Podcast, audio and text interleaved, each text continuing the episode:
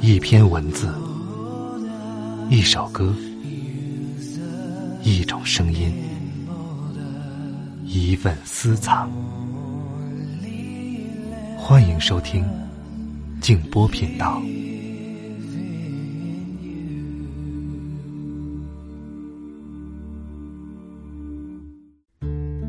大家好，我是静波。为解决这段时间地方农产品滞销问题，喜马拉雅联合京东推出了主播爱心助农活动。我也在喜马拉雅申请了自己的小店，点击音频进度条上方的购物车就可以参加。让我们汇聚更多力量，帮助农民共度难关。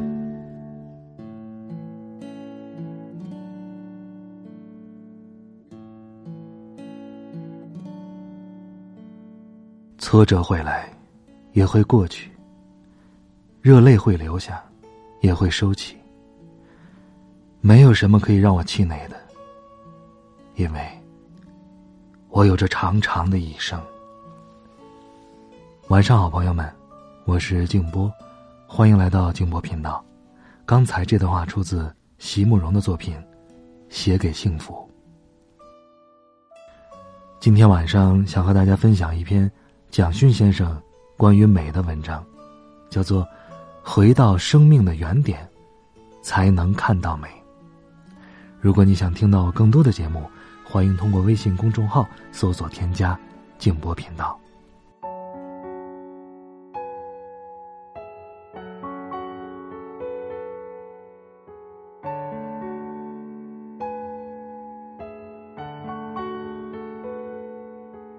汝窑。是世界第一瓷器品牌，有名的雨过天青，最早是五代后周世宗创造的。别人问世宗：“你喝茶的茶杯是要蓝色的还是绿色的？”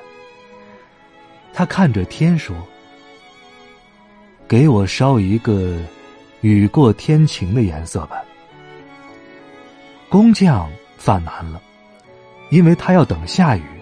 等雨停，要看天空很久，观察到天光在蓝跟绿之间变换，其间又透露出太阳将要出来的淡淡的粉红色。聪明的皇帝宋徽宗把它沿用下来了。康德说：“美的判断力，把这样的色彩固定在瓷器上。”需要多么高超的美的判断力呀！我们在做美的判断的时候，视觉通道打开了，听觉通道也打开了。听觉，并不只是听贝多芬、巴赫，就像秋天最早到来的声音。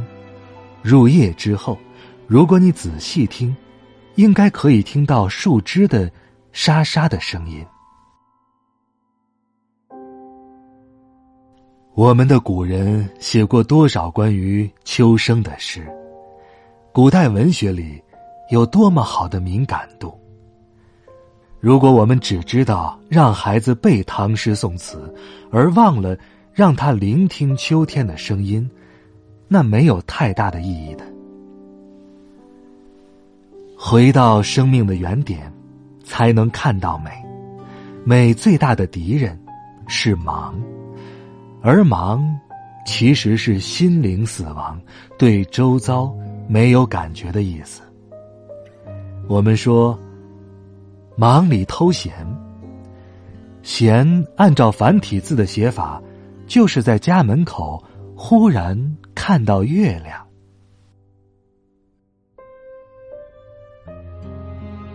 周遭所有最微小的，看起来最微不足道的事情。可能是我们最大的拯救。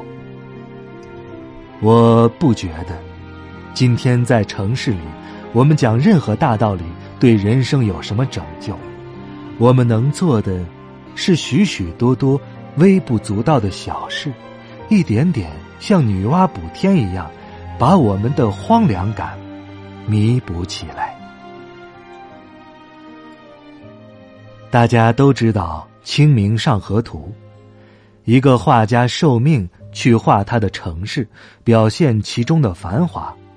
画家画了一千六百多个人，各式各样的场景。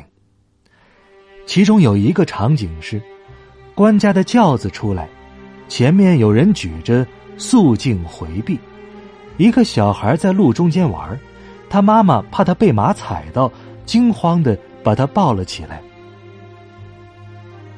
如果是你受命拍一个关于北京的纪录片，你能不能拍出这个画面呢？还有一个画面。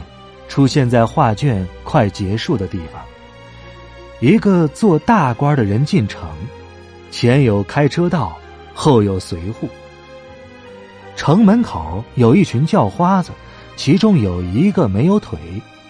做官的人回头看了他一眼。看到这个地方，我觉得画家真是了不起。我的学生问我。你觉得那个做官的人后来给乞丐钱了吗？我说我不知道啊。我觉得，一个画家能够画出大官跟乞丐的对视，就很了不起了。好几年前，我路过天安门广场，在长安街上看到一个画面，那一定是一个乡下来的妇人，因为。只有下田劳动的人才会有那么粗壮的骨骼。他喂孩子吃奶，毫不遮掩。孩子吃饱了，奶汁还很多，他就让奶汁滴到长安街上。我觉得那个身体好动人，他跟那个土地是在一起的。我问自己：T 台上的美跟这个妇人的美。哪一个能让我记忆更久呢？美不仅仅是华服名模，甚至不仅仅是清风明月、巴赫、贝多芬。要看到美，我们首先要看到的是生命存活的艰难。唐朝人喜欢画牡丹。我曾在二月间到日本皇宫里看过牡丹，全都用草围着，上面还撑了一把伞，因为牡丹有一点风吹雨打就会凋零。宋朝以后，发现牡丹的美不能体现生命顽强的竞争力，就开始画梅花。王冕的《南枝春早》成了传世名作。如果说唐朝创造了牡丹的美，宋朝发现了梅花的美，那么我们这个时代如果用花来象征，可以找到什么呢？上海世博会的中国馆使用了汉朝斗拱的造型，堆砌出一个倒三角形的飞檐式建筑，我看了很心酸。因为我看到它强大的背后，是几乎要被世界列强瓜分殆尽的屈辱记忆，所以，它的强，一定是要撑出来的。可是，我看到的英国馆，轻轻松松就做出了一个很漂亮的东西。当时我就想，如果真的是大国崛起，必须有最笃定的自信。不要去做场面上的东西，而是要回到最小的事情，慢慢做，不一定要那么快的。现在的墙有一点用力，并且用的好辛苦，我害怕它变成烟火，那么绚烂华丽，可是，一下就没有了。唐的文化。宋的文化为什么有厚度？因为，他看到大的，也关心小的。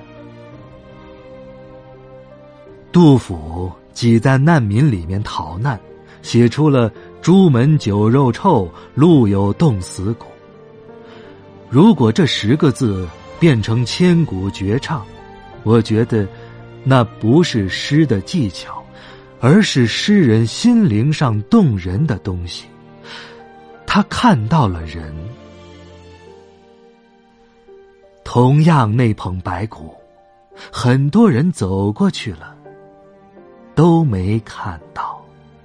风雨带走黑夜，青草的露水，大家一起来称赞生活多么美。我的生活和希望。总是相违背，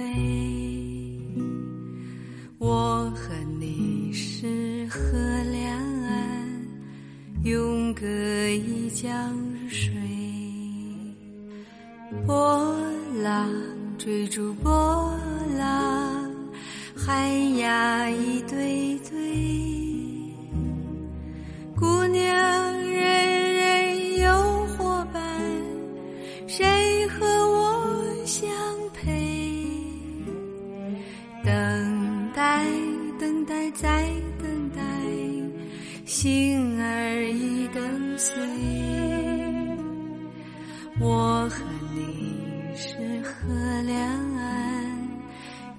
隔一江水。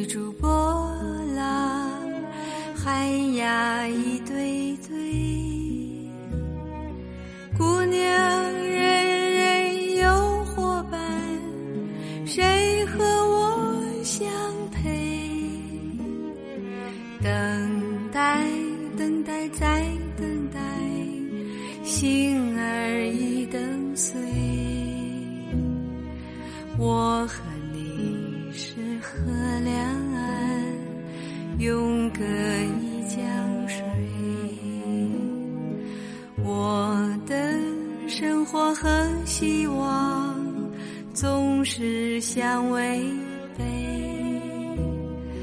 我和你是河两岸，永隔一。